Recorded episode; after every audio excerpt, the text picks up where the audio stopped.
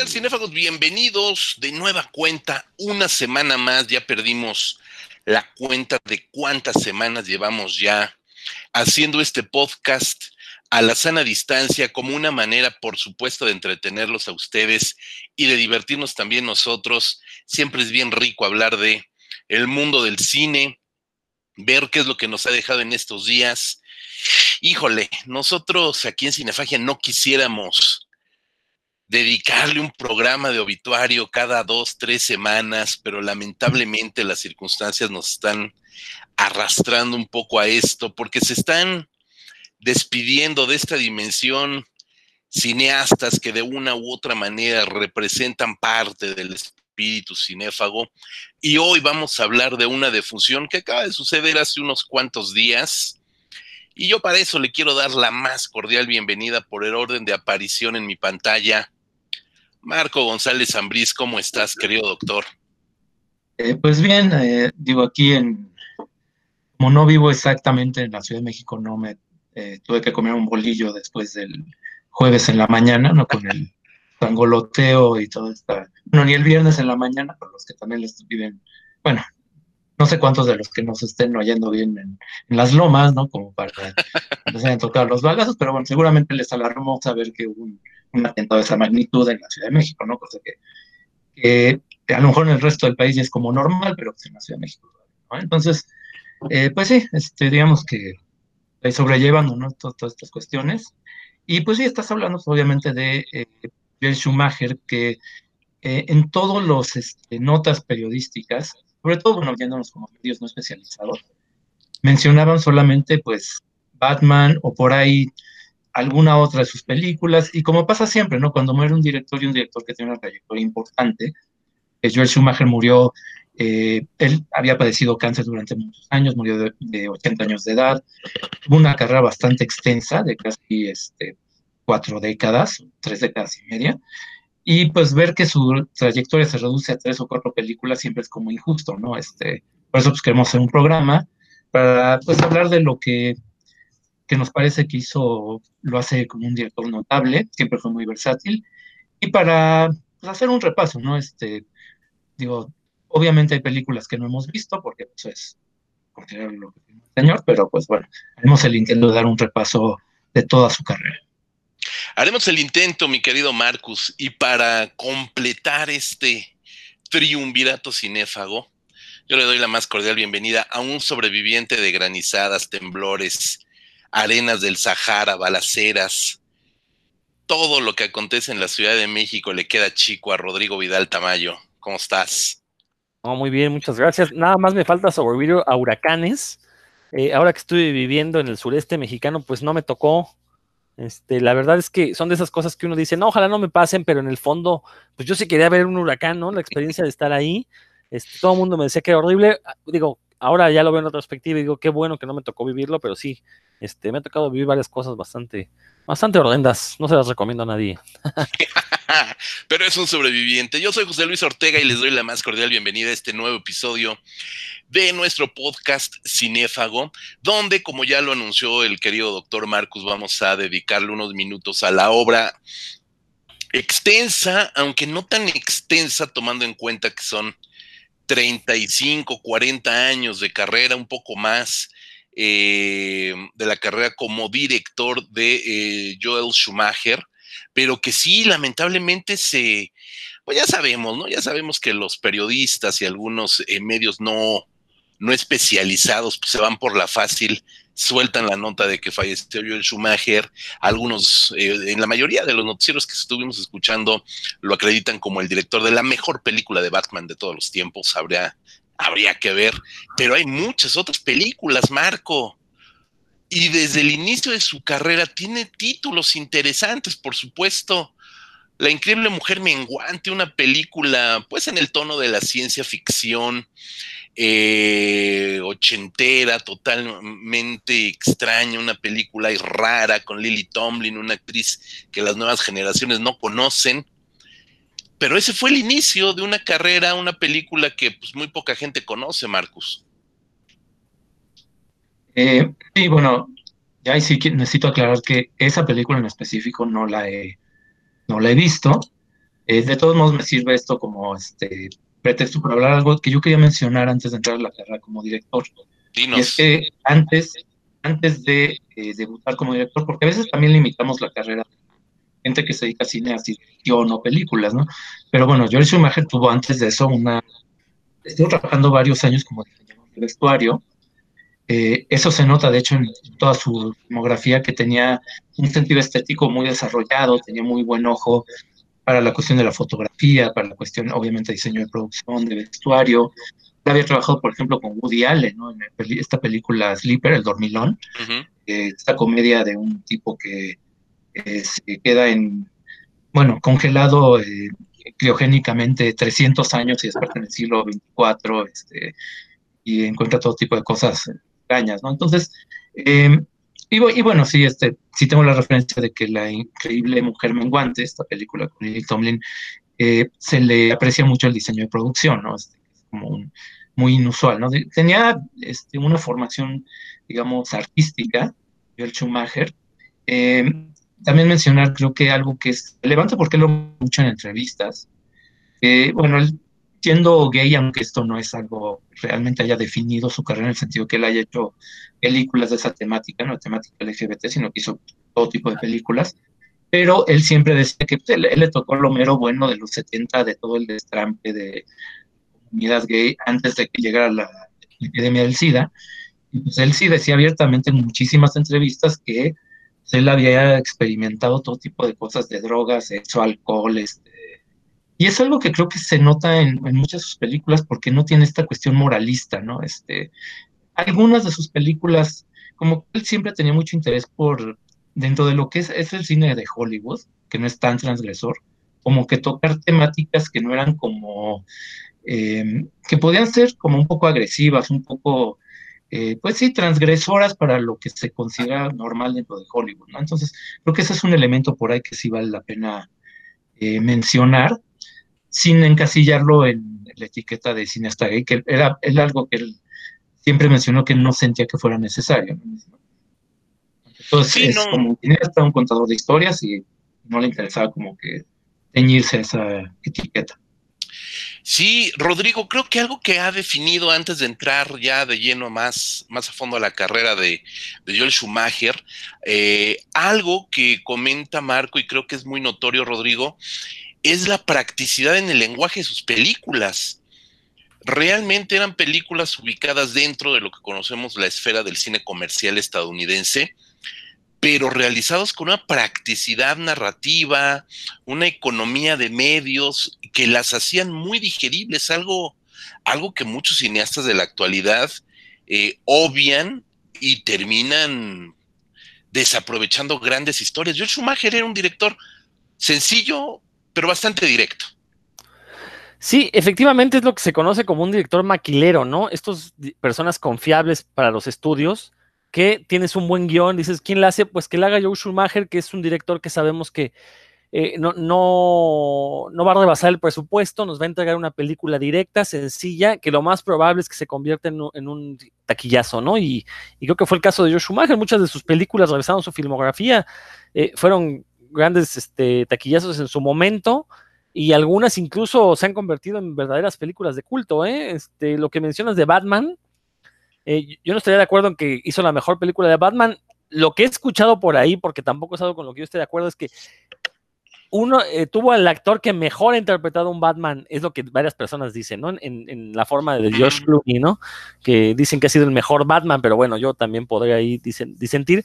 Pero sí, era, un director confiable para los estudios, era un director que sabía contar, y como muy bien dices, las historias de una manera muy sencilla. Entonces, sus películas, la verdad es que, pues son agradables, son esas típicas películas en las que uno se sienta y se puede pasar hora y media, dos horas, pues este obnubilado, ¿no? Por, por la historia, porque realmente son películas que te atrapan, aunque a veces la verdad su calidad pues, deje mucho que desear, ¿no? Digo, podemos poner ejemplo de esto, este, está a 8 milímetros, que la verdad a mí es una película que no me gustó, pero era, fue tal el morbo de verla, pues que terminé por verla, ¿no? Y que actualmente entre los fanáticos del cine de, de, asesinos y de, crímenes eh, aparentemente reales, como es este caso del Snuff, pues 8 milímetros casi le, pega al cine, de, casi es una película de culto, ¿no?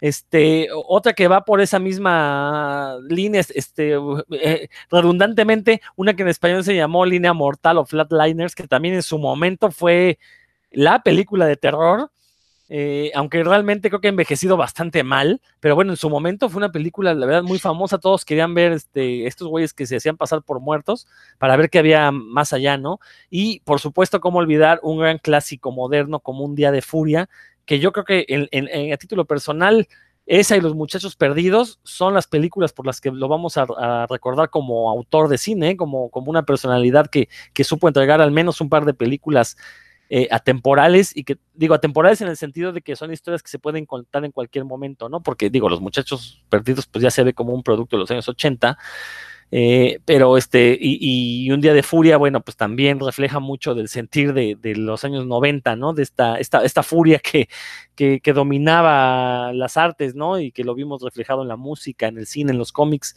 Eh, y entonces, bueno, creo que estas dos películas son las que nos lo van a hacer recordar y, le hicieron ganar su lugar en la historia.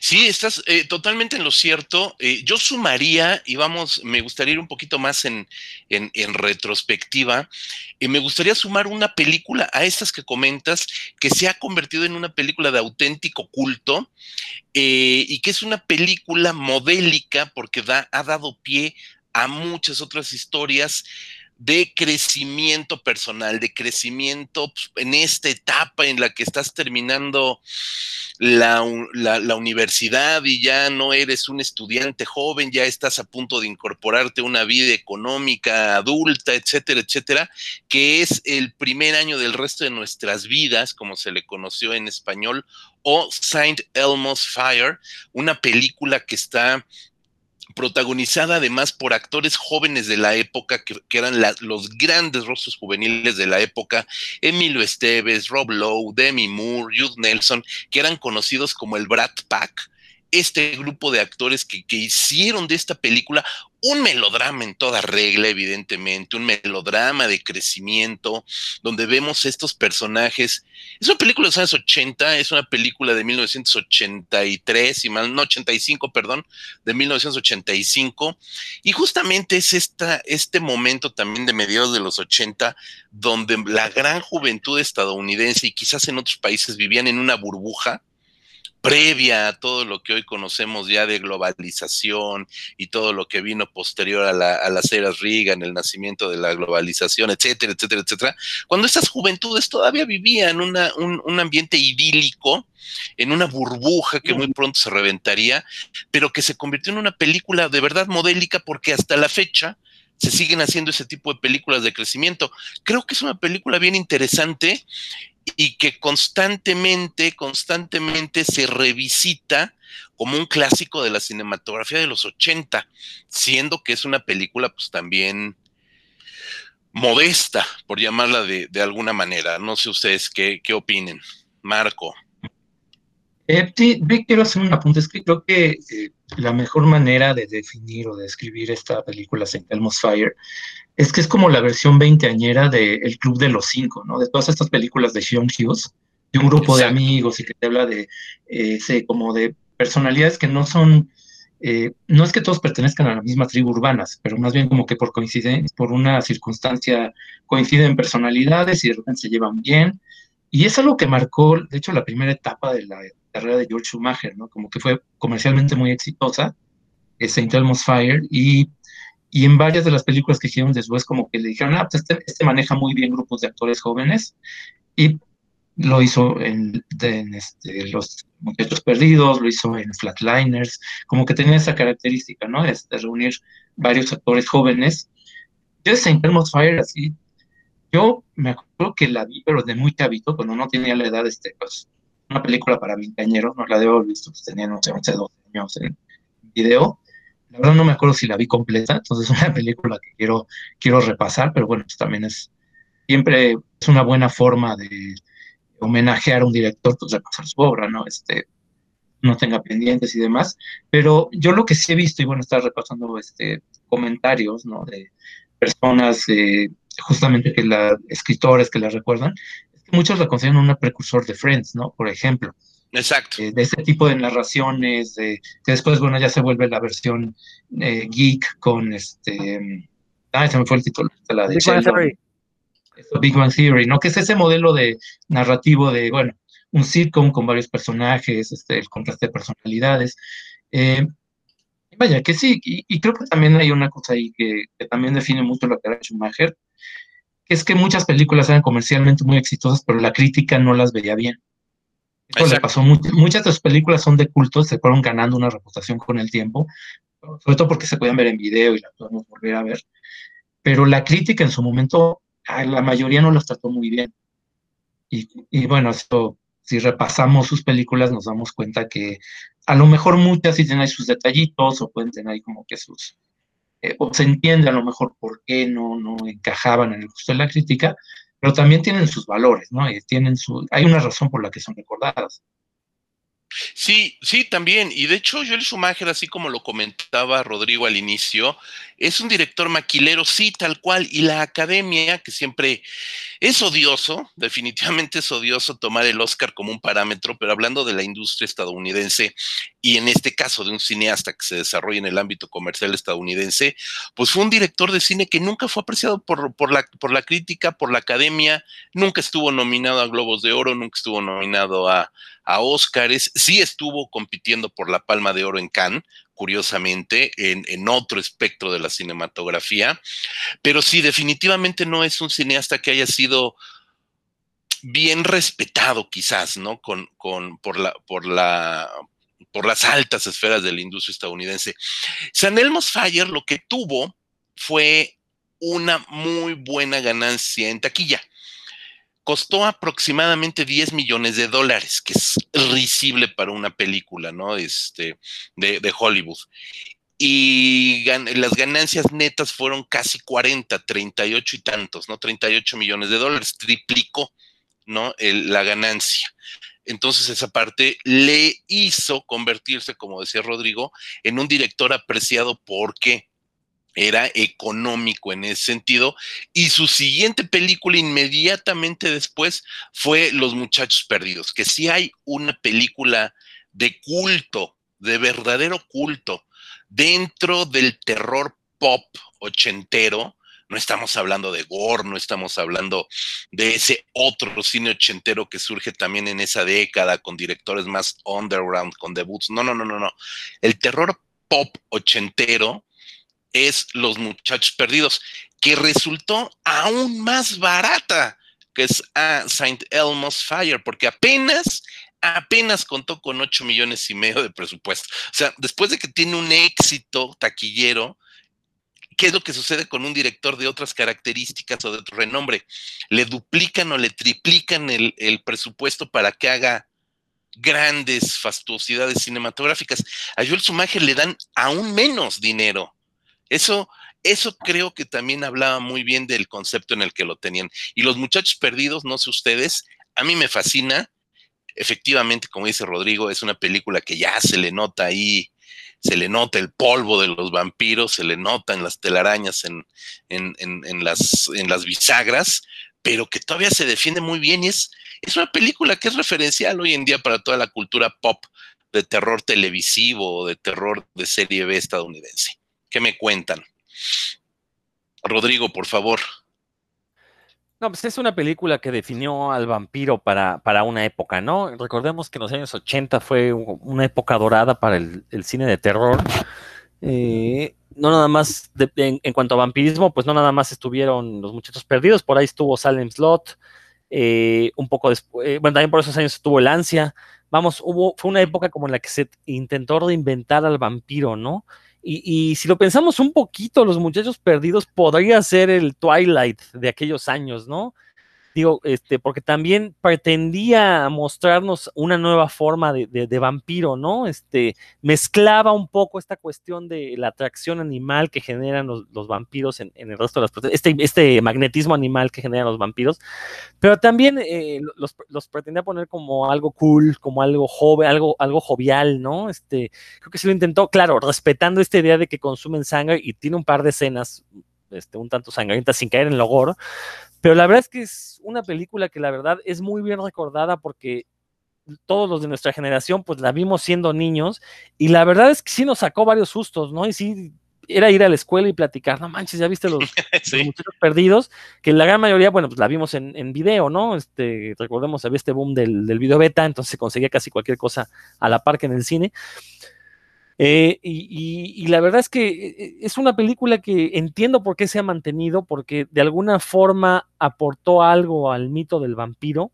Y lo que yo decía, que sigue siendo vigente a pesar de que ya se le notan los años, porque siento que sería muy sencillo realizar un remake de Los Muchachos Perdidos, este, sobre todo ahora con esta cuestión de las redes sociales y todos estos depredadores sexuales que existen en las redes sociales. Podría hacerse una versión actual, aprovechando que que justamente hablara de cómo van desapareciendo estas personas, pero ahora a través quizás del internet, ¿no? Y que después fuera un vampiro, pues sería, me, parecería una idea ahí interesante.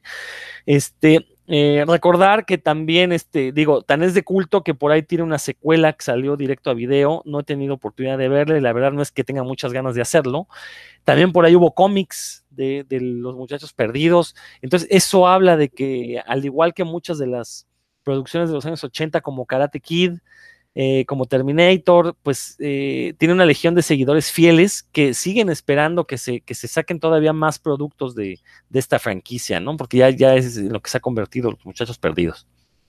Sí, de hecho hay un documental, este, un cortito documental que se llama The Lost Boys a Retrospective, que pues también es eso, es darle mucho, creo que es darle mucho más peso del que de verdad merece, o sea, también hay que ser un poco críticos en eso, si es una película estimable, pero es una película, creo yo, que define el espíritu de la generación MTV ochentera, Marco, ¿qué nos quieres comentar? Eh, sí, yo, yo lo que quiero mencionar es que, bueno, el título hace referencia obviamente a Peter Pan, y es que originalmente la película estaba concebida más como para que fueran eh, pues vampiros preadolescentes prácticamente, como de 13, 14 años, iba a ser como una película más en el estilo de los Goonies, le iba a dirigir Richard Donner, y justamente cuando Schumacher toma el proyecto, él fue el que insistió en hacer los adolescentes, ¿no? Entonces, insistió en que fuera como un poco más, eh, pues más sensual el asunto. Este, muchos ven por ahí como una cuestión de, de homoerotismo en la película. Eso ya también entra como mucho en la interpretación de cada quien, ¿no? Aunque si recordamos a este eh, saxofonista Tim Capello, que pues todos lo recordamos por esa película, ¿no? Este, este tipo así muy musculoso que toca el saxofón sin playera y dice, bueno, es, que es, gratuito, pero te da también idea de lo que era Schumacher, digamos, como estilista visual, ¿no? Este, no viene el caso de la imagen, pero todos la, todos la recordamos, todos lo tenemos muy presente.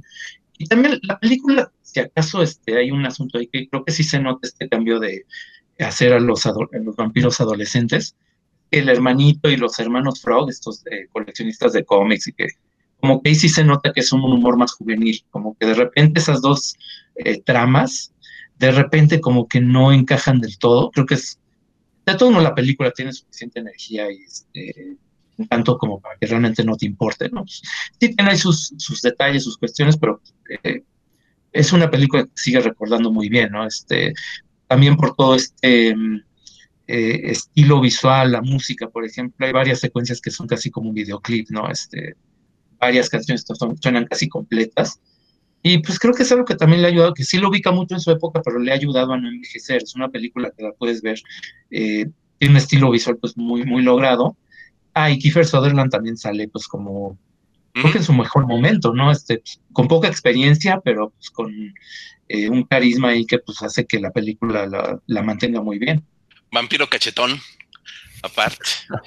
estaba cachetoncillo el, el Kiefer Bueno, toda la vida, ¿no? Estaba cachetón Kiefer Sutherland. Sí, no, pues es una película totalmente entrañable, totalmente entrañable. Creo que es de los es lo que digo, es una película totalmente de la época de la generación MTV y que eh, es totalmente de culto dentro de las márgenes del, terror pop. Eso también me, me, llama mucho la atención porque los fanáticos del género, que son o somos o suelen ser, solemos ser más rudos, más críticos, más duros en estas posturas con el cine de terror, hay un consenso, consenso, perdón, unánime con los chicos perdidos, los muchachos perdidos. Es una película muy entrañable. Y bueno, pues ahora sí que esa es una de las películas que se ha mantenido muy, muy, muy eh, viva de este Joel Schumacher. Eh, Scenes, que fue un intento de hacer una película medio de arte, no la conozco, no sé si quieran comentarlo, nos brincamos directo a Flatliners, Línea Mortal, que es mucho más conocida y que por supuesto acabamos de ver un remake hace un par de años protagonizada por Diego Luna, ¿no? Esta de, de Flatliners, Línea Mortal que también la recuerdo bastante bien. Es de las películas que no hace mucho todavía salían en la, en la televisión por, por cable, otra vez con Kiefer Sutherland, con Julia Roberts en su momento más, eh, pues cómo decirlo, más este, glorioso, más glamuroso, Kevin Bacon. Es decir, todavía con un, elenco de esta generación Brad Pack, ¿no? Ustedes, no sé si la recuerden. Rodrigo, nos estabas comentando algo, ¿no? de... Sí, insisto, fue de esas películas como que, que, marcaron una época porque era de este terror digerible, ¿no? Que, que llegaba a los cines eh, entonces, del boca en boca se corría, pues que era una película muy macabra. Ya cuando uno podía verla, pues se daba cuenta que no era, no, era la, gran cosa. Pero recuerdo que fue muy popular cuando, cuando surge Flatliners, pues todo el mundo quería verla, todo el mundo hablaba de estas experiencias post-mortem, que aparte también estaban medio de moda. Estamos hablando de inicios de los años 90, de finales de los 80, inicios de los 90. Y pues estaba muy de moda toda esta cuestión de los misterios parapsicológicos, ¿no? Entonces, en este eh, contexto, sale esta película. Eh, sí, con actores jóvenes que a la postre se convertirían todos, bueno, no todos, pero este, una gran mayoría de ellos se convertirían en, pues, en los primeros actores de Hollywood, o al menos en uno de los más exitosos. Kiefer Sutherland aquí repite este trabajo para Joel Schumacher. Eh, después, Kiefer Sutherland ya en este siglo haría unas series como 24 y se convertiría en el rey de las series televisivas. Y Julia Roberts, que bueno, después llegó a ganar eh, Oscars, se convirtió en una primera actriz. Vamos, nunca, nunca la, han bajado del pedestal, ¿no? Este Kevin Bacon, que ha tenido altibajos en su carrera, pero se le considera un actor confiable, un actor este, que. Muy solvente. Muy solvente, sí. Entonces, este, la verdad es que eh, lo agradable de una película como Flatliners era ver este elenco, este, bien llevados de la mano por un Joel Schumacher que pues básicamente lo que quería era generar un taquillazo y lo logró, ¿no? Con esta película. Eh, digo, terror muy sencillo, terror muy simplón, pero efectivo para las grandes masas. Digo, yo ya no vi el, remake y creo que no le fue muy bien porque realmente creo que cuando hablamos de Flatliners hablamos del original, nadie se refiere al remake. Entonces, bueno, pues insisto, ¿no? Es una película que marcó época y quizás ahí es donde está su pecado, porque justamente uno la ve y es un producto totalmente de su época, ¿no? Ya no, es una película que yo la consideraría como muy tenebrosa para los estándares actuales. Sí, no, para nada. Y esta sí no es de culto. O sea, dentro de que es una película recordada, esta película no alcanza el culto de los muchachos perdidos, ¿no? Eh, Marco, ¿quieres comentar algo de esta?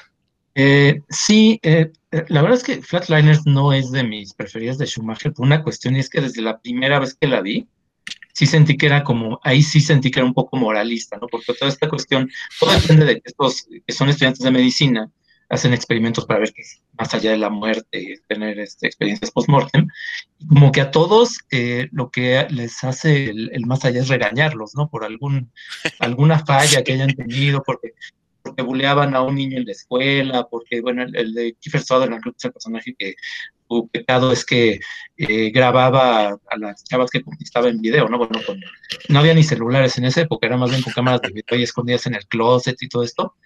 Y yo siempre he tenido la sospecha de que eso lo metieron como para, creo que originalmente era como, ah, vamos a hacerlo mujeriego. dijeron, bueno, pero pues es que eso pues tampoco es que sea un pecado, ¿no? Ah, bueno, pues que grabe a las chavas, ¿no? Es como, a lo mejor ahorita, pues yo no vi el remake tampoco, pero ese aspecto se podría manejar con la cuestión esta de lo de compartir packs, este, el acoso por redes sociales, ¿no? Eso, no sé si lo hayan manejado así en la película esta, la de Diego Luna, pues no, no la vi. Por ejemplo, ese aspecto que me, me hacía mucho ruido en la, en la original, por ejemplo, se podría recuperar, ¿no? Este, pero sí, en su momento creo que sí una película muy popular, que creo que muy popular porque sí te intrigaba la premisa, pero ya que la veías decías, no, es que sí me quedó a deber, ¿no? Este, no, realmente no explora a fondo, este, y, repito, yo sí la siento un poco moralista. Sí lo es, sí lo es completamente, es parte también de, ser una película completamente hollywoodense. Eh, comentaba Rodrigo que estaba diseñada para hacer un taquillazo y sí, a mí que me encanta andar viendo números, eh, les decía, los muchachos perdidos le redujeron el presupuesto a ocho y medio millones, los muchachos perdidos gana más de 30, entonces también triplica la, ganancia. Para esta película cuenta con 20 millones de dólares y también la triplica porque se va a una ganancia arriba de los de los 60 millones, 61.5 millones de dólares. Entonces, es un cineasta que poco a poco sigue siendo un cineasta bien solvente, porque hasta ahorita estas películas han triplicado su este, inversión. Y eso, por supuesto, lo sigue haciendo bastante redituable. Y es una película Flatliners, definitivamente, esta sí, para que vean, estancada en su momento hoy en día no es una película que, pues sí, puede seguir siendo entretenida, por supuesto, y sobre todo ver a esos actores muy jóvenes, eh, pero más allá de eso, la trama no se sostiene. Definitivamente es una película que, que esta sí envejeció de una manera un poco menos, menos afortunada. Eh, luego hay una película que tampoco conozco, debo de reconocerlo, que se llama Dying Young eh, muriendo joven y que acá en México se llamó Todo por Amor. No la conozco, no sé realmente de qué, de qué vaya, pero va otra vez con Julia, con Julia Roberts. Entonces también tenemos que poco a poco iba haciéndose de un, de un crew. Y la siguiente película, que sí es, creo que la película en términos artísticos más recordada, es Un Día de Furia esta película protagonizada por Michael Douglas, que como les dije, fue selección oficial en el Festival de Cannes, eso la ponía directamente en la competencia por la Palma de Oro, eh, se convirtió en una película, ¿cómo decirlo? Que era como el filtro de todos los rencores de una sociedad estadounidense de mediados de los años 90 93, 94, paranoica, enojada, eh, que era producto de una gran rapiña, de un contexto de un capitalismo rampante, la apertura de una a una economía globalizada donde salves el quien pueda y termina por fagocitar al otro, y cómo eso hace mella en un hombre, que es Michael Douglas, atrapado en el tráfico, donde toda su neurosis va a explotar de una manera sorprendente. Esa película recuerdo que sí, en su momento me sorprendió bastante. Creo que, creo que fueron de mis primeros acercamientos a, a, lo que yo en aquel momento consideraba cine de arte. No sé qué, qué recuerdos tengan ustedes de ella. Mi querido Rosco. Yo creo que eh, a lo mejor voy a decir algo muy aventurado como siempre, pero si hay una película que defina los años 90 es Un Día de Furia. Y, vuelvo a lo que dije hace un momento, ¿no? Eh, recordemos, los años 90 fue donde el rock se fue al carajo gracias al grunge el grunge que fue un, bueno, ni siquiera un estilo en sí, era una amalgama de estilos que la etiqueta de grunge se la pusieron las multinacionales, pero recordemos que era una música que se centraba mucho en los sentimientos negativos de quienes componían las canciones gruncheras, ¿no? Y que a la postre terminó siendo una música autodestructiva, ¿no? Sus grandes exponentes se metieron, este, están muertos, ¿no? Solo queda vivo el de Pearl Jam y espero que muera próximamente también por su propia mano. Este, eh, eso por un lado, eh, en el mundo de los cómics, también por los años en que surge un día de furia, eh, hay un cisma en Editorial Marvel, que en ese momento era la más poderosa, un grupo de dibujantes, eh, los más populares del momento, abandonan Marvel, forman su propia editorial que se llama Image Comics y empiezan a publicar una serie de cómics de violencia sin sentido. No tenían historia, eran totalmente dibujo, totalmente gráficos estos cómics y básicamente eran personas matando a otras personas. No había mayor este, este, profundidad en las historias, ¿no? Entonces como que todas las artes, todo el entretenimiento se estaba volcando hacia este, hacia este lado violento y lo que hace Joel Schumacher a mí me parece un portento porque si bien es una película violenta, un día de furia, sí tiene, eh, no, no diría una moraleja, pero sí nos está diciendo que lo que hace el personaje principal lo hace porque está llevado al límite, pero no debe ser la única ni la última solución, ¿no? Simplemente se nos dice que el cuate tiene un desorden mental, siempre queda claro eso, ¿no? Y sin embargo, vemos como un mal día pues le puede joder la vida a las personas, ¿no? Y creo que esta idea del el mal día que te jode la vida lo hemos visto a partir de un día de furia, una y otra vez representado en todo el cine mundial, en el cine japonés, el cine coreano, han llevado este, a la pantalla esta historia y, que muchos conocimos a través de esta película de Joel Schumacher, ¿no? Yo la verdad era un adolescente, estaba en la preparatoria cuando me tocó verla y sí me impactó, ¿no? Porque dices que sí, efectivamente, un mal día va a hacer que te cargues a quien tengas al frente. Ya después maduras, te das cuenta, pues no, o sea, sí puedes pensar las cosas, tienes todo el derecho a, decidir, ¿no? A final de cuentas, cosa que no tuvo el personaje eh, principal de Un Día de Furia, interpretado por Michael Douglas, pues porque tiene un desorden mental, ¿no? Cuando te das cuenta que pues tú tienes la opción de decidir si te vas por la violencia o por otro camino, ahí creo que es cuando uno se da cuenta que ya maduró, ¿no? Entonces la verdad es que a mí es una película que sí me marcó durante mucho tiempo, fue de mis películas favoritas, eh, y, que sí, efectivamente, como lo dije en un inicio, ¿no? Si hay una película por la que Joel Schumacher pasa la historia, es sin duda por Un Día de Furia. Contundente, Rodrigo. Marco, ¿qué quieres comentar de esta película?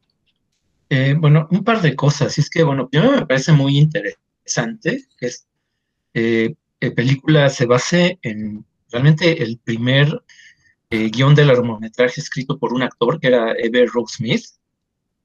Bueno, no sé si todavía el señor, pero bueno, creo que ya era veterano cuando escribió ese guion, un actor de carácter. y que, bueno, primero está muy bien hecho, muy bien construida la historia. Sabemos que en Hollywood hay mucho este, script doctor, es decir, que siempre le meten mano a los guiones en el proceso de producción, este, pero finalmente si aparece el nombre de este actor como autor, es que fue, fue el, autor principal. También hay reglas muy estrictas en, en, los sindicatos de Hollywood de que si otro escritor le hace cambios sustanciales, tiene que también aparecer en créditos, etc. Entonces, bueno, que sea el, el como guionista de una persona, una película tan sólida, pues creo que sí vale la pena mencionarlo, pero aparte Schumacher muy bien. Y hay una cosa que sí, bueno, eh, sí es muy de su época, la historia, pero al mismo tiempo creo que tiene un elemento que es muy atemporal, es muy, este, hay gente que ve al personaje de Michael Douglas como un precursor de todos estos eh, em, eh, votantes de Trump, ¿no? Estos personajes que quieren hacer que, que, Estados Unidos sea grande de nuevo, ¿no? Que no se sienten, que se sienten como desubicados en su época, que ya no se, se identifican con el país en el que viven y que tiene también antecedentes, bueno, esto es como en la época actual, pero incluso el corte de pelo que tiene personajes como muy de los años 50, 60, ¿no? Es, eso porque querían a propósito, eh, a la hora de hacer la película, evocar lo que en la época de Nixon, que pues ya estamos hablando de los años 70, ¿no? Que pues, a Maher le tocó vivirlo de joven, se hablaba como la mayoría silenciosa.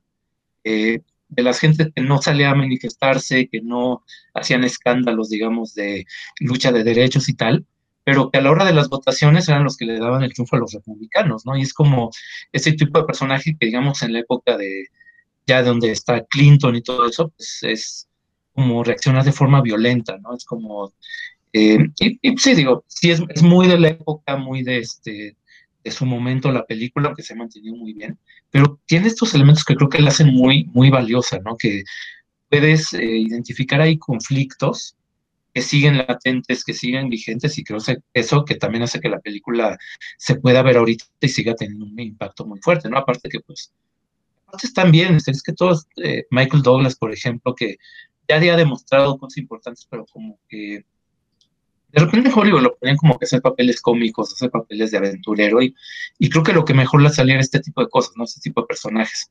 Pero en general sí, bueno, pues eh, creo que sí, pues vamos a coincidir todos que es de las mejores tal vez la mejor película de Schumacher en general. Sí, sin dudarlo, yo también coincido con eso. Para mí es la mejor película de, Joel Schumacher.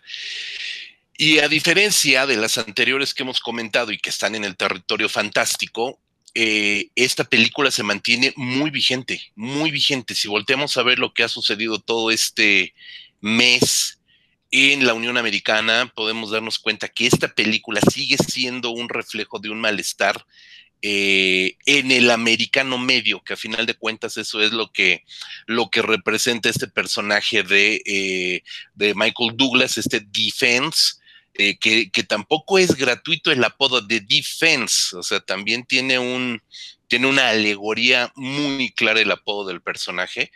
y pues evidentemente hoy lo vemos como el, como el ciudadano estadounidense promedio que está ahorita reventando a la Unión Americana, ¿no? Entonces es una película sumamente importante, muy vigente y que definitivamente es la mejor película de Joel Schumacher. Él, él mismo no, no, no logró eh, tener una película de esas, de esas magnitudes, ¿no?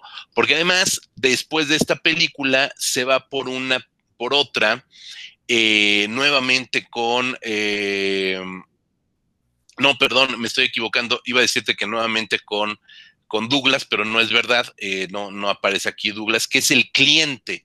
Me estoy adelantando. Es una película que es un drama legal.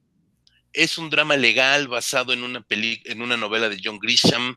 Eh, es un drama legal, hay un thriller, etcétera, etcétera, protagonizado por Susan Sarandon y Tommy Lee Jones, actores ya de muy, de muy buen nivel. Bueno, ya Michael lo era, pero estamos viendo que ya no está trabajando con los jóvenes que comenzó a trabajar, ya no está trabajando con estos eh, AME post jóvenes, sino ya está trabajando con, actores de primerísimo nivel.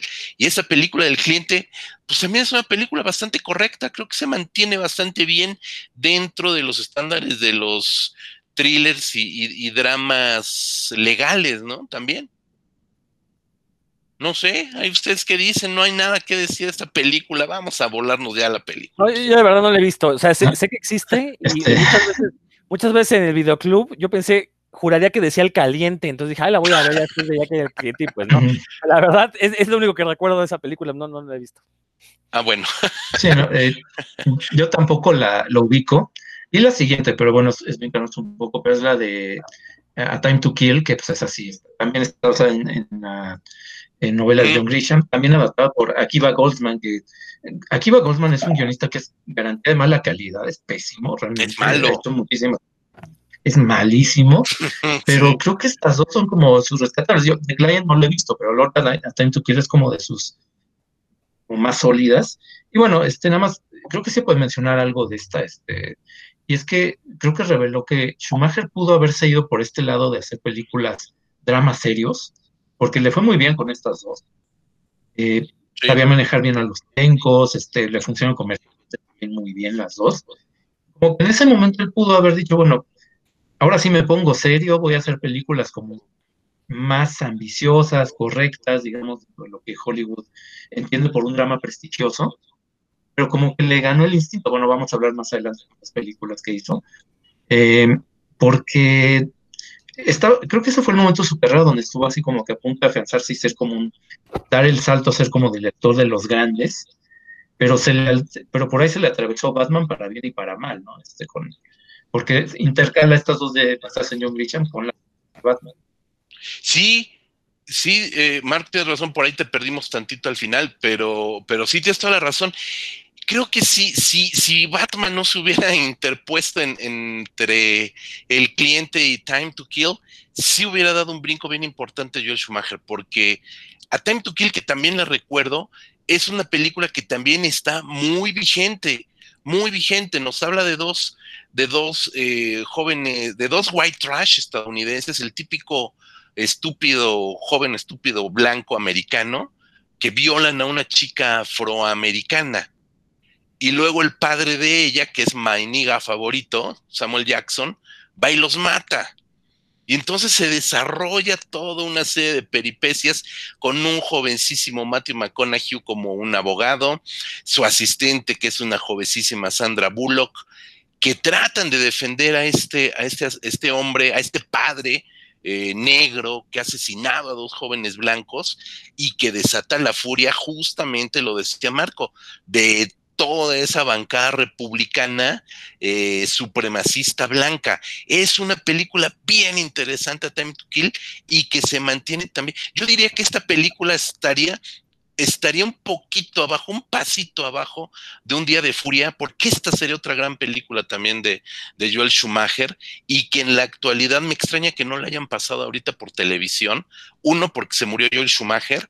Dos, por toda la serie de, de eh, bueno, el hashtag de Black Matters. Eh, Black Lives Matter. Black Lives Matter, que eh, en realidad tendría esta película una muy buena oportunidad de, conocerse, de reconocerse y de dar un brinco a, a, hacer una película en retrospectiva muy importante para Joel Schumacher.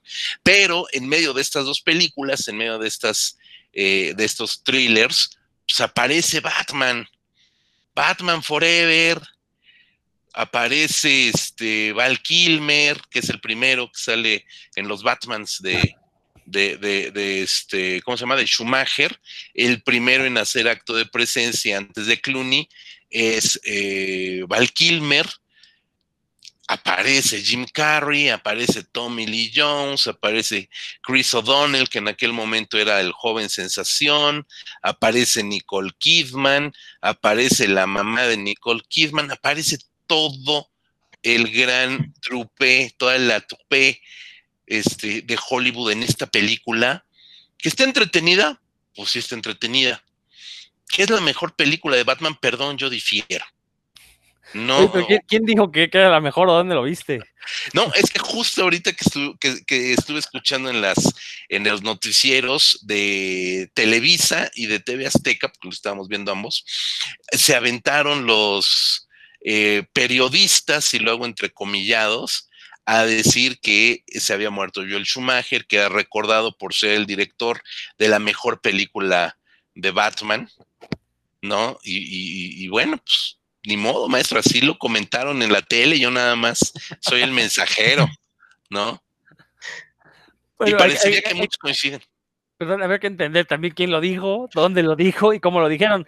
Este, mira, yo creo que ahorita lo que decía Marco es algo muy interesante, ¿no? Que a lo mejor se pudo ir George Schumacher por derroteros más serios, pero se le cruza a Batman. Yo no vería como que, o sea, obviamente fue, lo hizo por dinero, Batman lo hizo por, este, tenemos que aceptarlo, ¿no?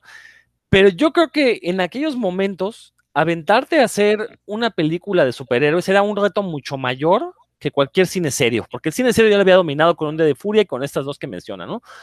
Pero en serio, eh, en aquellos años recordemos que eh, el cine de superhéroes era, era arriesgado para los estudios y para quien decidiera entrarle, ¿no? El propio Tim Burton acabó harto y quemado con, después de las dos copias de Batman, de las dos entregas de Batman que nos, que nos dio. Y bueno, le entra el quite Joel Schumacher. Yo creo que aquí el gran problema que tuvo Joel Schumacher es que le dieron demasiada libertad. Como llegaba de, ser este director taquillero, este director confiable, pues los estudios le soltaron todo el dinero que quiso, lo dejaron hacer lo que quisiera, y creo que allí estuvo el problema, porque si el estudio se hubiera puesto un poquito más estricto de, ¿sabes qué? Queremos un Batman eh, más mesurado, más, hubiéramos tenido efectivamente mejores películas. La verdad es que ambas entregas de Batman de George Schumacher son unos churrazos, y lo digo en el buen sentido de la palabra. son películas que vas a disfrutar, te vas a reír, te vas a reír con la película y de la película. Eh, tenemos un Joel Schumacher que la verdad, eh, toda esta labor que lo habíamos visto que hacía con otros actores, aquí no lo hizo los, actores hicieron básicamente lo que se les antojó. Este, siempre mezclo las dos películas porque la verdad las veo como una sola cosa, no, no soy, soy incapaz de separarlo.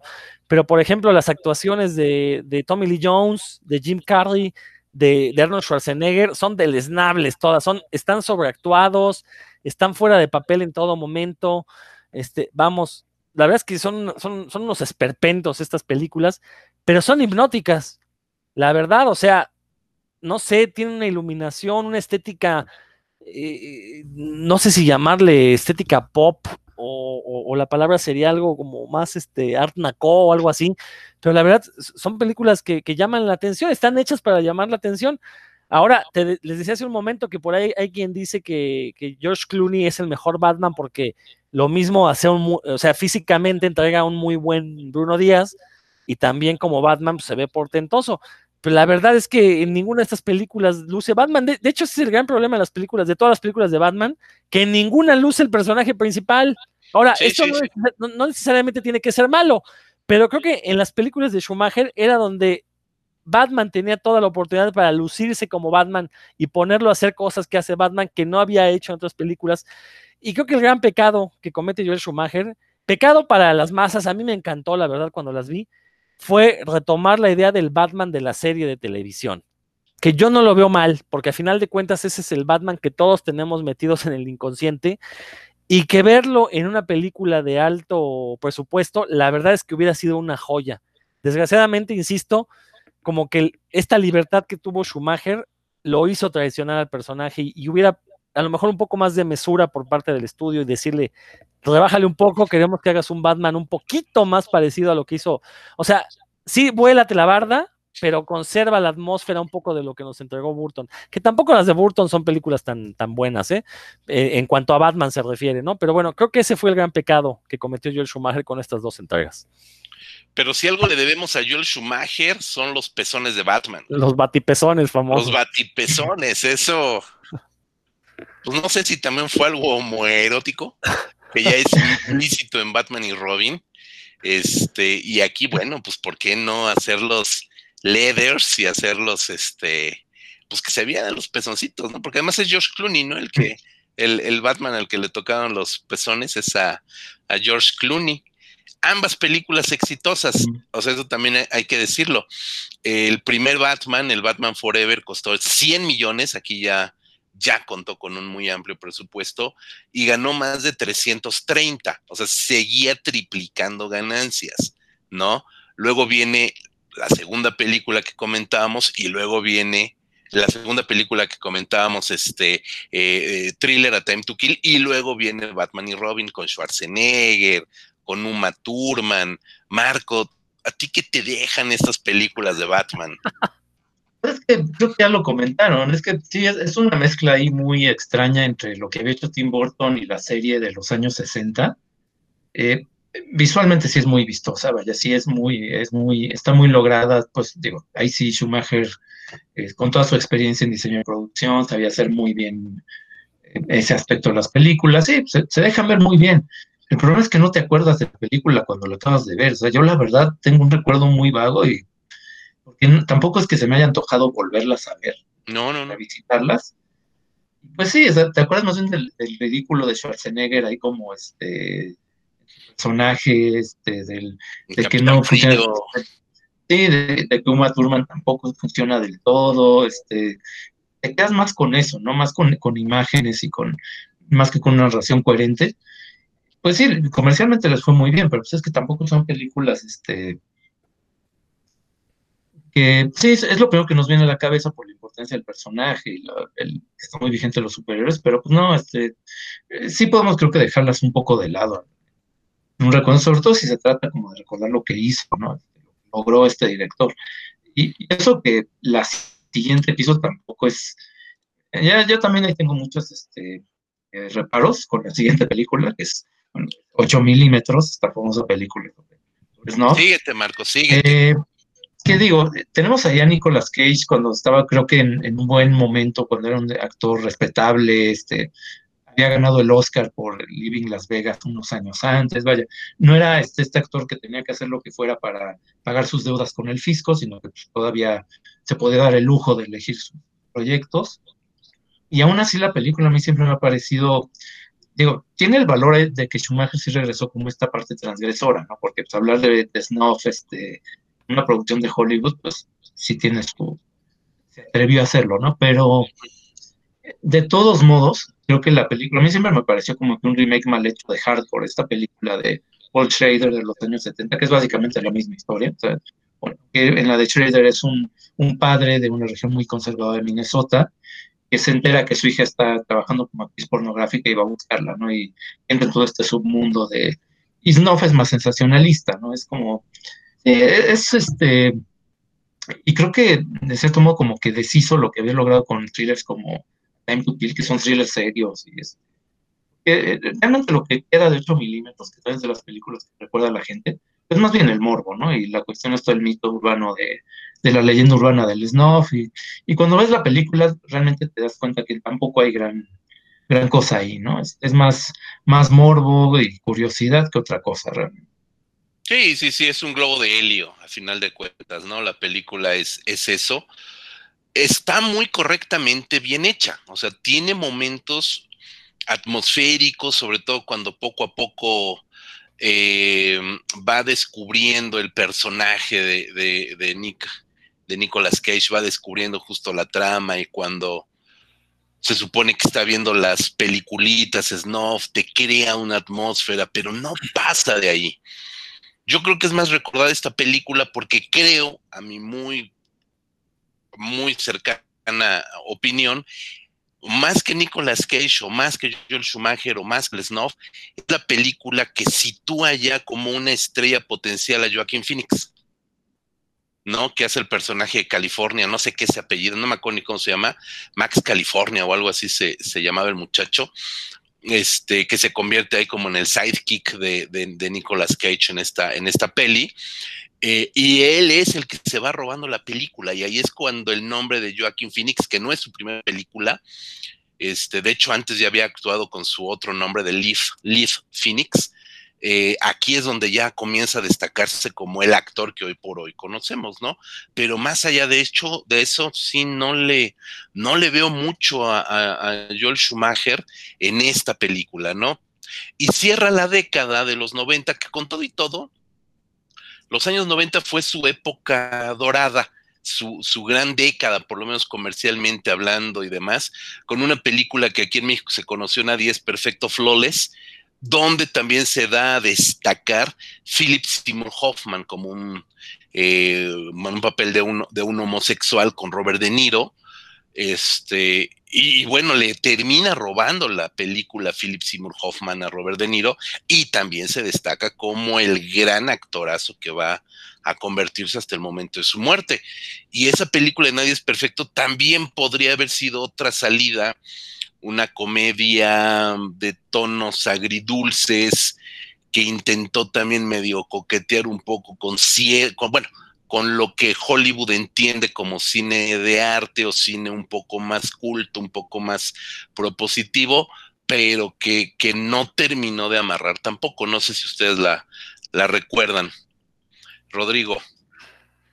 Bueno, no, la, verdad es que no la he visto, pero quería hacer un comentario de, 8 milímetros y lo que fueron los 90 para, para Joel Schumacher. Nada más me voy a regresar tantito. Sí, sí, sí, sí, adelante, dale, dale. No, lo, que pasa es que mencionaste algo muy interesante con Batman, ¿no? Que a pesar de que es considerada una muy mala película, fue taquillerísima.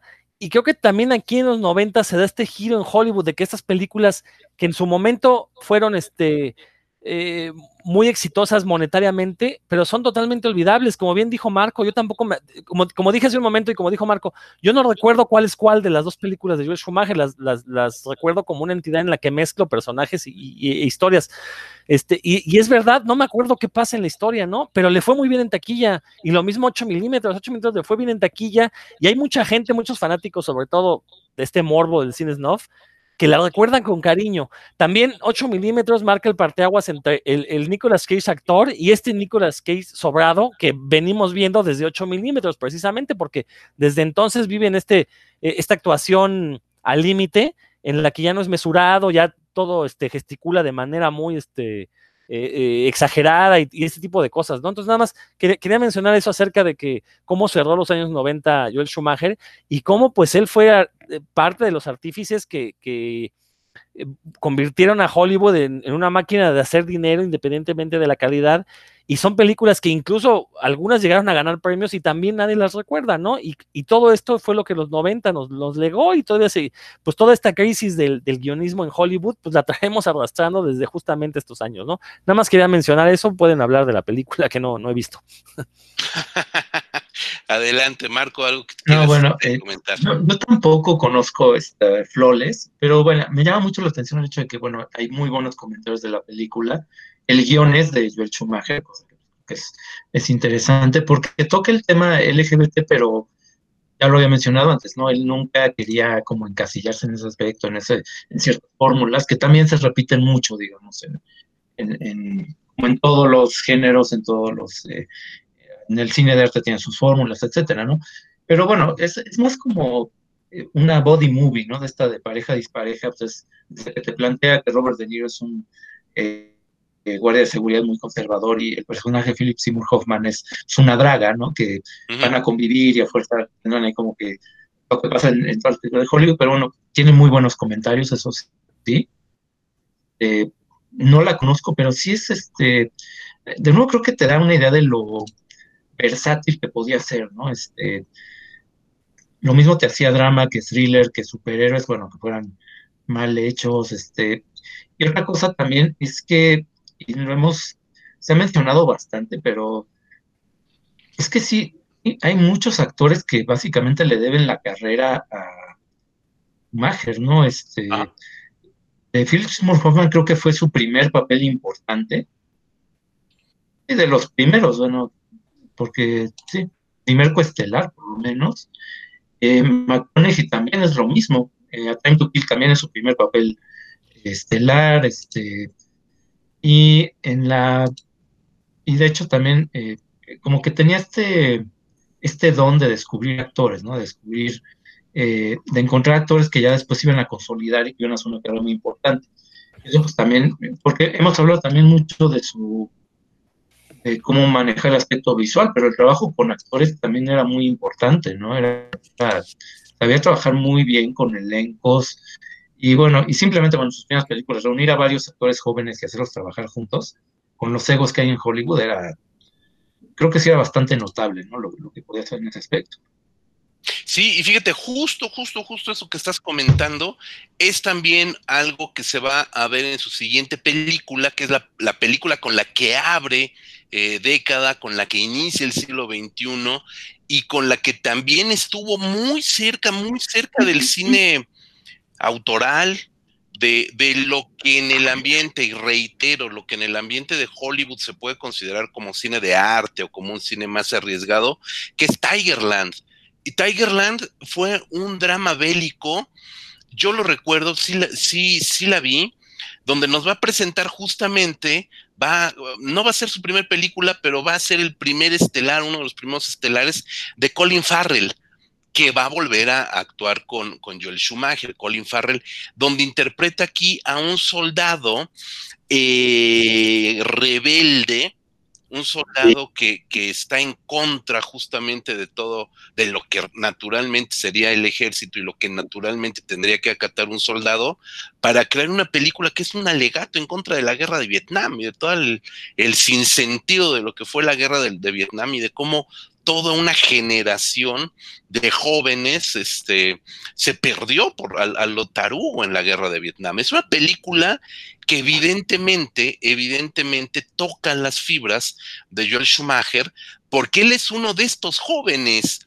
contemporáneos, unos añitos menos, pero es contemporáneo justamente a todo lo que, lo que se conoció como, como como una crisis existencial en una juventud post-Vietnam. Y esta película la lleva muy bien, es una película bien interesante, muy en el sentido de un drama bélico muy correcto y que nuevamente fue un hitazo. La película fue una cosita de nada, ya para un director que había venido de dirigir una película de 100 millones de dólares, nuevamente se va a hacer una película de 10 millones de dólares.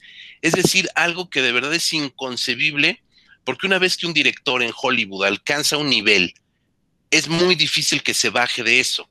Entonces, después de dirigir Batman con 100 millones de dólares, viene a dirigir una película de 10, chiquitita, un drama bélico, autoral, y se convierte quizás en uno de los más grandes éxitos a nivel de, taquilla, porque se eh, logra casi 140 millones de taquilla. 140 millones de taquilla, 13 veces más de lo que costó la película. Entonces, eso también te habla de que era un director, pues francamente, que no tenía compromiso con los presupuestos. Él dirigía lo que podía dirigir de acuerdo a sus capacidades y lo hacía de una manera sumamente solvente. No sé si alguno de ustedes conoce esta película Tigerland.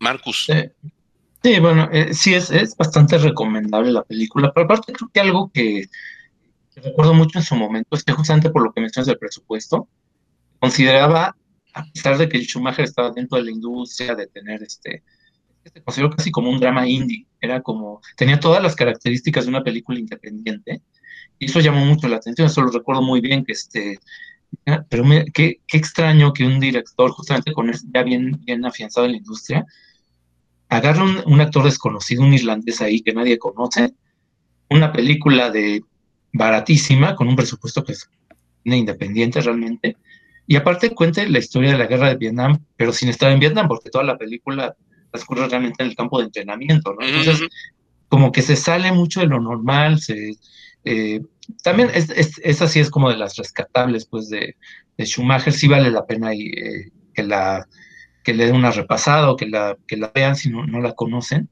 Y también, y pues sí, justamente es el inicio de Colin Farrell en esta carrera. Este, sí, eh, Farrell, no sé, es un actor que a mí en lo personal, eh, no sé, es como muy a veces encaja muy en el personaje y a veces sí lo siento totalmente fuera de lugar. Pero bueno, encaja esto con lo que habíamos dicho de, de Schumacher, ¿no? Que descubrió actores para bien o para mal, porque pues, también McConaughey creo que tampoco es del, creo que no es santo de devoción de muchos, pero tenía ese, ese don, ¿no? De encontrar actores que prometían y pues eh, y impulsarlos en su carrera. Pues, Tigerland también es otro ejemplo.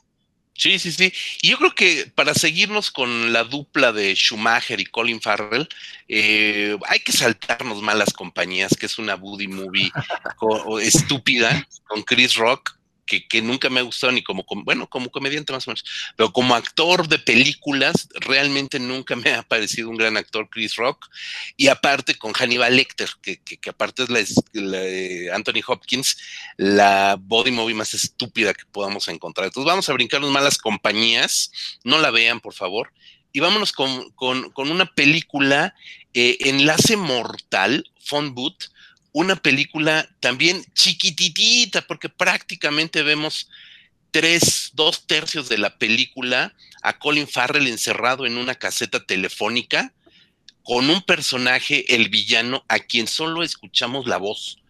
Esa película sí es un, es un portento, es lo que llaman los franceses un tour de force. Es un portento de película. A mí me gusta mucho me gusta mucho Enlace Mortal. Y, hasta me cae bien Colin Farrell, que tampoco es de mis predilectos. Creo que son dos. Creo que ahí le sacó muy buen provecho Joel Schumacher en sus dos películas a, Colin Farrell. Cuéntenme ustedes más.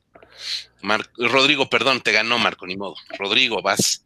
Pues sí, justamente este, fue de, este, de estas películas que Colin Farrell sacó en el momento en que teníamos al año como cinco o seis películas con Colin Farrell. La verdad es que nos los ambutieron hasta, hasta en este, anuncios de televisión. Yo la verdad, esta película me emocionó mucho el tráiler, fui a verla con muchas ganas, la verdad la sentí un poco lenta, como que la, esta anécdota de, las llamadas, bueno, me, me, atrajo la anécdota porque dije, ah, bueno, vamos a ver cómo resuelve una película en la que el personaje principal está en una cabina telefónica, pero lo cierto es que sí, gran parte de la película se va alejando y habla por otros teléfonos, ¿no? Entonces, la verdad, como que ahí para mí perdió un poco la magia. Yo, a diferencia tuya, José Luis, yo, yo, sí la sentí un poco aburrida, como que ya después de los primeros 40 minutos, ya como que están, sentí que estaban estirando ya la anécdota.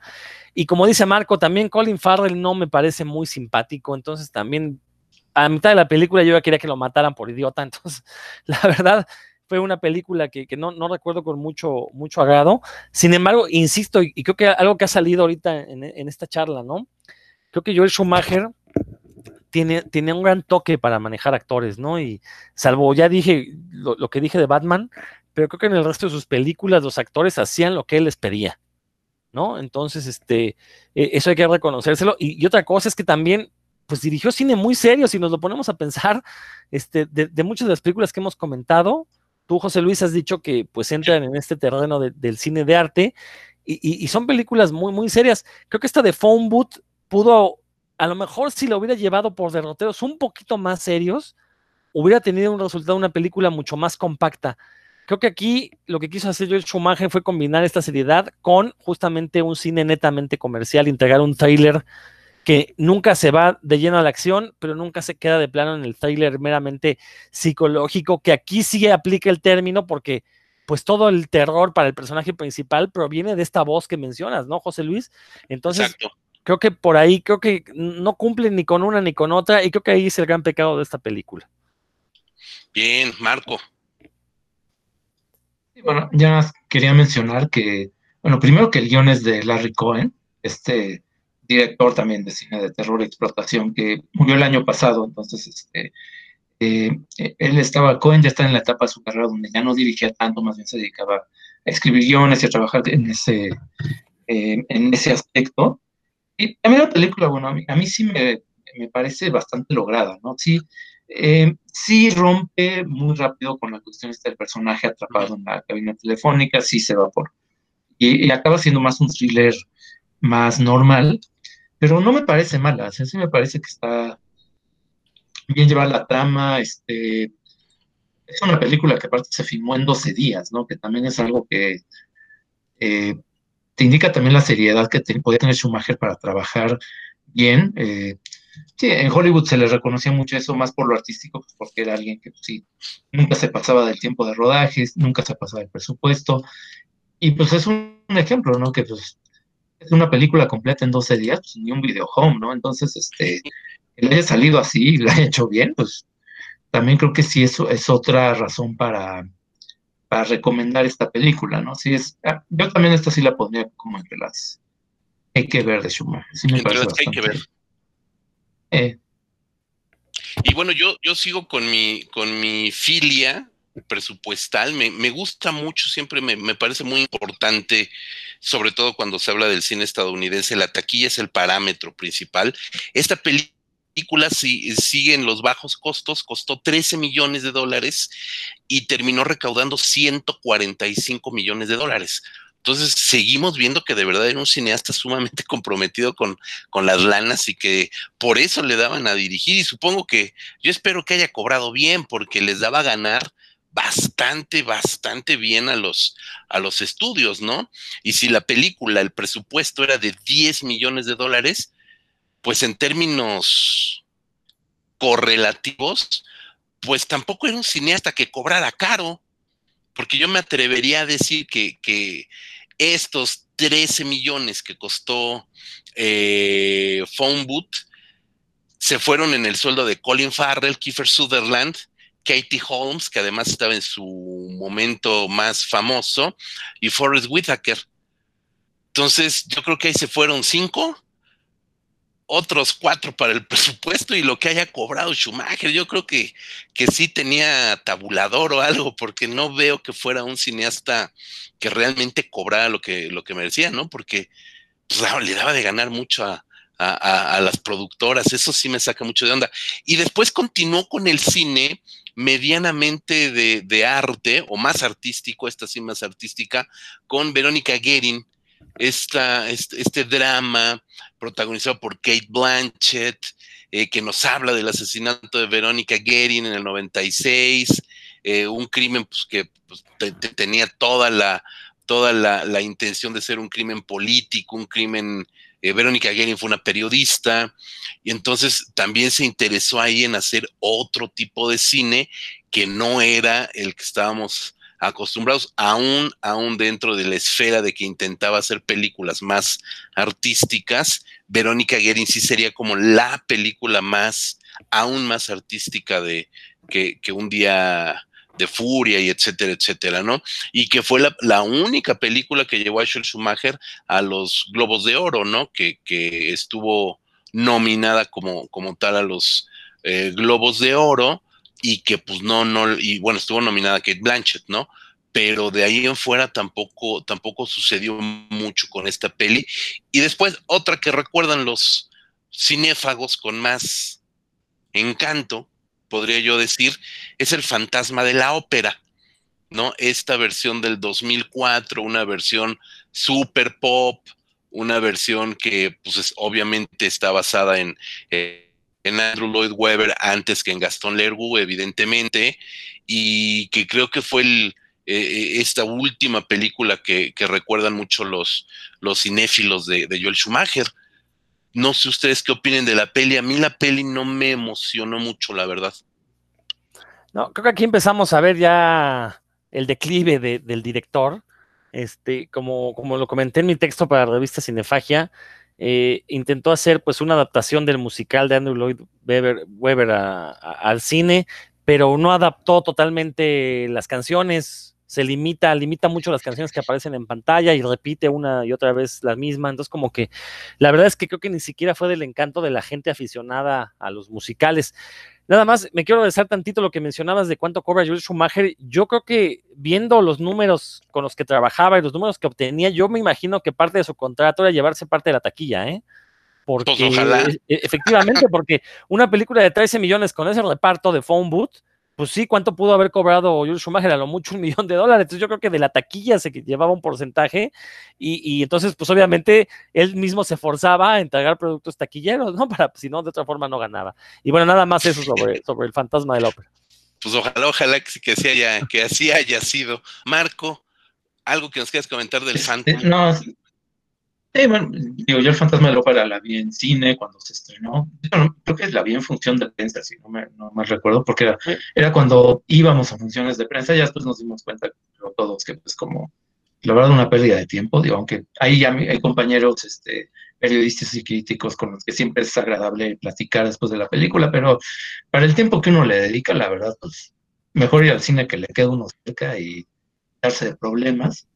Eh, y sí, o sea, la verdad sí, lo, dices muy bien, es que se basa más en el musical, más que en la novela o en las películas anteriores, que hay un montón de adaptaciones de, Gastón Leroux. Eh, la que recuerda los, los, fans de terror, pues, sobre todo esta de Lon Chaney, ¿no? Con el eh, personaje desfigurado y todo esto. Y en la película Schumacher te pone a un Gerald Butler este, con un poquito de maquillaje para que se vea medio, medio quemadito, pero sin dejar de ser galán. Y eso, pues, que pierde todo el sentido, ¿no? Porque dices, bueno, pero este güey, este güey, ¿por qué se está escondiendo en las catacumbas? Y puede salir este, con un poco de, bueno, pues me pasó esto, pero pues vean, este, nada más veanme de perfil y vean el, el canalazo que soy, ¿no? Es como, desde ahí es incoherente, eh, las limitaciones, este, porque aparte los actores cantan, digamos, esto, ni Butler ni Emily Rossum eran grandes cantantes y se nota en la película, ¿no? Pues los números musicales y dije, híjole, si es que sí, este, ves a los actores sufriendo por alcanzar las notas, y es una película de ópera, ¿no? Cosa que pues, también es, otro punto en contra. Y, una cuestión es, eh, que si te fijas, digamos, en, en, aspectos técnicos, que lo maneja muy bien normalmente Schumacher, es que el diseño de audio incluso está mal, ¿no? Porque obviamente usaron algunas partes pistas, usaron este, pregrabadas, y a la hora de empatar eso con los diálogos no suena bien, no suena, suena como encimado, entonces, este, sí, es una película así bastante fallida, este, eh, ¿qué digo? Los fans de este, el musical sobre todo, pues, creo que, no sé, no, no me acuerdo si le fue bien a la película en taquilla, pero creo que no, no le fue tan mal. Y pues, este, Sí, eso creo que sí tienes que ser muy fan, sobre todo el musical, para apreciar la película, porque sí, la verdad es que es. Sí, ya, ya se notaba el, que está empezando a perder el toque, ¿no? Este. El Shumi. Sí, no le fue nada mal. Eh, costó 70 y lo duplicó 154 millones de dólares. Entonces, pues sí, no le fue mal. Pero sí, a, mí, curiosamente que sí me gusta el cine o la mayoría del cine de, de, de Shumi. Eh, esta película sí no me, no me motiva en, lo más mínimo, no. Perdón, pero no tengo nada que decir del fantasma. Después vendría el número 23, una película donde Jim Carrey fue de las primeras películas, me acuerdo perfecto, donde la gran sorpresa era ver a Jim Carrey de serio. Lo peor del caso es que con la cara de compungido y con el papel de loco que le ponen, pues no le ayudaba nada no le ayudaban nada realmente. es una película que sí, sí puedo decir que tenía las, las mejores intenciones y él buscaba, él me refiero a, Jim Carrey, buscaba salir de, ser Jim Carrey, pero no, la película hace agua. Sí, ya estamos viendo que, ya estábamos perdiendo a, a Schumacher, ¿no? Ya estaba hay que recordar que, se murió de 80 años y ya estamos hablando de que estaba, de estas películas ya son muy cercanas, ya son del 2000, del 2000 para acá. Entonces, esta película es del 2007, ya prácticamente tenía 70 años, Joel Schumacher, ¿no? Entonces, pues a lo mejor ya estaba perdiendo un poquito lo normal, todo el mundo va perdiendo aptitudes, ¿no? Y bueno, pues el número 23, si ustedes quieren comentar algo, se las dejo, ¿no? Rodrigo. Bueno, es que quiero comentar algo que es muy curioso de que, de por qué, es que Jim Carrey ya había hecho Eterno Resplandor, una mente sin recuerdos, este, como que había ya, tenía cierto, se había ganado cierto prestigio, ¿no? De, ser este, Ace Ventura. Entonces, como que le había hecho las cosas bien, y pero en este caso, híjole, sí se, se le, este, le barrió muy feo. Y yo lo que estaba leyendo, pero, y realmente me acabo de enterar de esto, bueno, yo la película en su momento se me hizo horrorosa, pero apenas ahorita, bueno, eh, justamente leyendo un poco para partir el, programa, me enteré de la historia de por qué aceptó el, proyecto. Y es que él, él, le interesa mucho este supuesto Enigma 23, del número 23, que bueno, si uno está enterado de cuestiones de numerología, sabe que los números se pueden manipular como quieras y siempre le puedes encontrar un significado este, oculto a cualquier cifra y realmente no, no tiene nada. Pero bueno, a Jim Carrey ya le interesaba esto, estaba ya medio... Le interesaba pues esta cuestión y sí creía en lo del número 23. De hecho, él había decidido cambiar el número su, eh, el nombre, perdón, de su compañía productora de Pitbull a J23 o N23, algo así. Y cuando le llega el guion, descubre, ah, bueno, se trata del número 23 y aparte en la primera página sale un Pitbull, ¿no? Entonces, ah, esto, esto es un signo de, de, algo.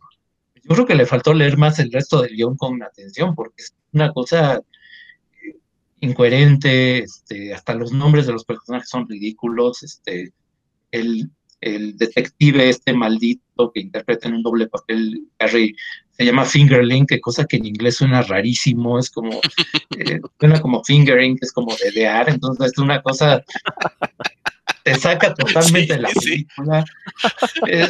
y aparte, este, el nombre pues del, del, autor del libro este que desata toda la locura del personaje es Top Secrets, como Top Secret, es también una cosa, dices, no, es que no puede ser, ¿no? No puede ser que alguien en todo el proceso de filmación no, haya dado cuenta que esto era una estupidez. Y aparte, bueno, también para continuar con esto de los guionistas, es el último, el único largometraje que escribió Friendly Phillips, y se entiende por qué, ¿no? O sea, porque la verdad es que no, el, el corte obviamente no tenía oficio de guionista, este, eh, la película sí es muy mala, este, creo que le quitó todo el prestigio que había ganado Jim Carrey. Y sí, es como, para muchos del punto final, eh, es la última película que yo vi de Schumacher, las siguientes tres ya no las, no las vi. Y tuvo mucho que ver con eso, ¿no? Porque después de ver el número 23 dije, híjole, es que sí, ya, ya perdió todas sus facultades, lo que había hecho bien antes. Sí, la verdad es que sí es una película que solamente se deja ver como humor involuntario, porque sí, la verdad no, ni por dónde agarrarla. Sí, Rodrigo. fíjate que yo estoy con Marco, la verdad es que sí, sí, Jim Carrey, ya lo había dicho en alguno de estos podcasts, creo que Jim Carrey después de Eterno Resplandor de una mente sin recuerdos, o más bien Eterno Resplandor es la única película fuera de la comedia que le ha resultado bien, ¿no? Quizás por ahí Man on the Moon, a ver quién diga que vale la pena, eh, eso a mí me parece un tanto aburrida, pero sí esta del número 23 es un despropósito, la verdad es que yo no veo a Jim Carrey, nunca lo he visto como un actor de carácter. Siempre que lo veo en estas películas serias, lo veo haciendo los mismos ademanes que hace cuando, cuando, como cuando hacía sus comedias. Este, y también entender que Jim Carrey es de estos este, personajes de Hollywood eh, que, que, apoyan muchas pseudociencias, ¿no? Entonces no me extraña que estuviera metido en esta numerología. Eh, y justamente, pues, las ganas de hacer la película no, no fue tanto el arte, sino más bien, pues, jugarle a estas cosas en las que él cree. Eh, sí, la verdad es que creo que desde que dejó la comedia Jim Carrey no ha dado pie con bola, salvo una o dos cosas por ahí sueltas. Una es Eterno Resplandor, pero estamos hablando de, pues, de, un director como Spike Jones, que, que, sabe perfectamente cómo quiere que sean sus películas. Pero pues no, no, no, no ha podido hacer una película seria que valga la pena realmente Jim Carrey, ¿no? Después de eso. Y, como mencionaba hace un momento, yo, yo creo que el declive de Joel Schumacher como director lo empezamos a ver con el, el fantasma de la ópera, y aquí ya vemos de veras que pues el desastre en el que se estaba convirtiendo. Como bien dices, José Luis, ya como se ve que la edad le estaba pegando, y pues ya era más bien sacar este para la papa y olvidarse de entregar productos ya decorosos.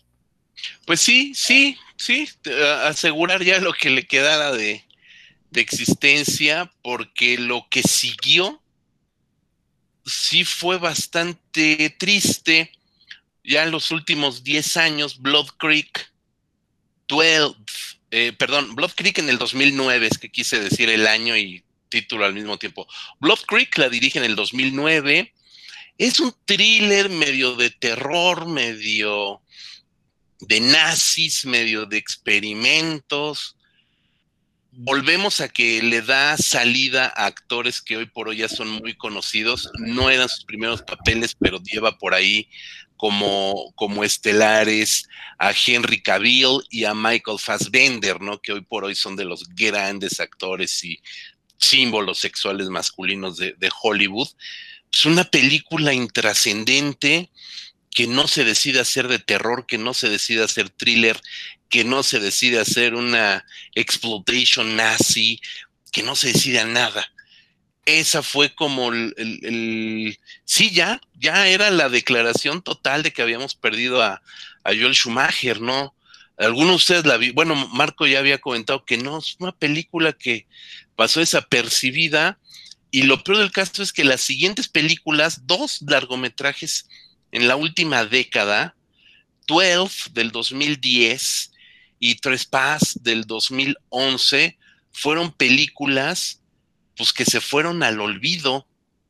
12 es una película que es una coproducción con Francia, protagonizada este, por 50 Cent, eh, por ahí sale 50 Cent, donde eh, estamos hablando nuevamente de una minoría, de una comunidad afroamericana, un dealer que está traficando hay droga, pero que ha perdido a su mamá, no se decide hacer un drama, no se decide hacer una película de criminales, no se decide hacer una película de gangs, de, del bajo mundo, vamos, es también una película bastante floja. Y la última, Trespass, que es protagonizada por Nicolas Cage y Nicole Kidman, que busca volver a estos thrillers psicológicos que había rodado ya en los años 90 con A Time to Kill, con El Cliente, pero que definitivamente es una película flojísima. Eh, y que ni siquiera Nicole Kidman ni Nicolas Cage, que Nicolas Cage ya estaba también en declive, ya hace 10 años ya estaba viendo con qué pagaba la renta, este, pues ya es una película olvidable. ¿Y acaso lo único que salva o que cierra de una manera brillante eh, la carrera de, Joel Schumacher es que dirigió un par de episodios de House of Cards, que es una de las mejores eh, series de televisión de la última década pero ya, ya era un director que había dejado de dar lo mejor de sí. Creo que sí es muy lamentable que eh, las últimas películas o el legado cinematográfico de, Joel Schumacher se haya apagado pues, prácticamente en los últimos 10, 15 años, ¿no? Y, es una tristeza, creo, creo, no sé ustedes. Ya para ir cerrando este, este podcast también me parece perfectamente normal. Digo, estamos hablando de un cineasta que ganó todo el dinero, bueno, que hizo ganar a los estudios muchísimo dinero, pues era normal que en algún momento se acabara esa magia, ¿no? E, es el ciclo natural de todos los creativos. Entonces, este, creo que debemos recordarlo, pues, por las grandes películas que ya mencionamos en, al inicio y, en, y a la mitad de su carrera. Y pues sí, desgraciadamente se le acabó la magia, como sucede con muchos, pero insisto, tiene un par de películas por las que siempre va a ser recordado. Creo que eso es a lo que debe de aspirar todo director de cine, ¿no? Y sobre todo cuando es un director de cine comercial en una industria que lo hace únicamente por el lucro. Pues digo, en su haber tiene un, este, dos, grandísimas películas de culto, Muchachos Perdidos y Un Día de Furia, eh, ah, eh, y, varios más taquillazos, ¿no? Entonces creo que eso habla muy bien de él. Yo creo que a final de cuentas hacemos un balance. Creo que tiene muchas más películas buenas que, películas malas u olvidables, ¿no?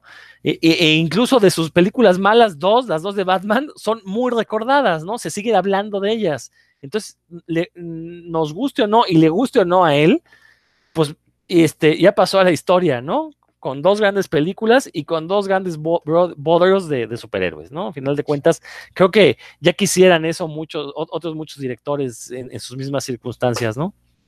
Sí, no, de acuerdo, de acuerdo, Marco. Eh, pues sí, este, creo que sí, digo, a pesar de que sí los últimos años ya fueron bastante tristes, ya no tenía esa misma capacidad, de todos modos sí dejó una buena cantidad de películas, digo, recomendables, por lo menos decentes. Eh, se mantuvo durante bastante tiempo con un nivel, pues, bastante aceptable, digo, que de repente, si de repente los guiones no eran tan buenos o de repente el proyecto no era tan original, pues, de todos modos él eh, ofrecía un buen nivel como director de actores en lo visual, entonces pues sí, es un, director que sí, que se le va a recordar por eh, dos o tres películas del que sí van a resistir el paso del tiempo, otras que a lo mejor habrá que estar repasando, ¿no? Habrá que estar recordando que, no se limitó su carrera nada más a Los Muchachos Perdidos o solamente a otras dos películas, pero sí tiene, bueno, mencionamos de hecho pues unas, a lo largo del programa unas ocho o nueve películas que por lo menos se dejan ver, ¿no? Entonces, pues, no es algo menor, ¿no? No es algo despreciable y pues tuvo una carrera, pues, sí creo que bastante estable y pues que muchos le, deben envidiar lo que hizo. Sí, completamente de acuerdo con, con ambos. Yo cerraría diciendo que fueron 15 años buenos, muy buenos, desde St. Elmo's Fire del 85 hasta Tigerland en el 2000, pues fueron 15 años bastante sólidos y como decía Rodrigo, muchos, muchos directores de realmente hubieran querido tener esa constancia. En términos generales, un director bastante solvente y los números no mienten, los números nunca van a mentir y menos en la industria del cine de Hollywood, ¿no? Entonces, por eso también hice mucho énfasis en eh, el equivalente de presupuestos y ganancias finales, esos, esos eh, números son los que hacen de Joel Schumacher un cineasta que se lamentó mucho su muerte en este en esta semana pasada, ¿no? que aconteció. Incluso incluso estas últimas películas que no fueron las mejores todavía mantuvieron algunos buenos dividendos, ¿no? Entonces, esa parte también lo hace ser recordado como un cineasta, como un director de cine solvente, a lo mejor no cineasta en el sentido de que no era un autor propiamente establecido, propiamente dicho, pero sí un director de cine bastante solvente, ¿no? Efectivamente, más allá de Batman, hay que recordarlo por otras películas y eso sería lo más, la, mejor justicia que podríamos hacerle a Joel Schumacher y cuál, el cual era el motivo de este podcast, era hacerle eh, justicia más allá de Batman, más allá de los muchachos perdidos, había que darle un lugar, y más allá, por supuesto, del fantasma de la ópera, había que darle su lugar también a este cineasta. Pues yo creo que con esto podemos cerrar este capítulo del podcast Cinéfago dedicado a Joel Schumacher. Mi querido Rodrigo, ¿qué nos recomiendas para estos días? Bueno, ya que estuvimos hablando de estas películas fallidas de Batman, los recomiendo que escuchen el podcast hermano de Revista Cinefagia, se llama Puros Cuentos, donde solemos hablar de cómics. Nos encuentran en el mismo canal de, Revista Cinefagia, todos los sitios finos donde se pueden escuchar podcasts. A la par que, que encuentran los capítulos de Revista Cinefagia, encuentran los de Puros Cuentos, y pues ahí me, van, me verán ñoñando hablando de, de temas comiqueros. Mi querido Marco, ¿qué nos dices?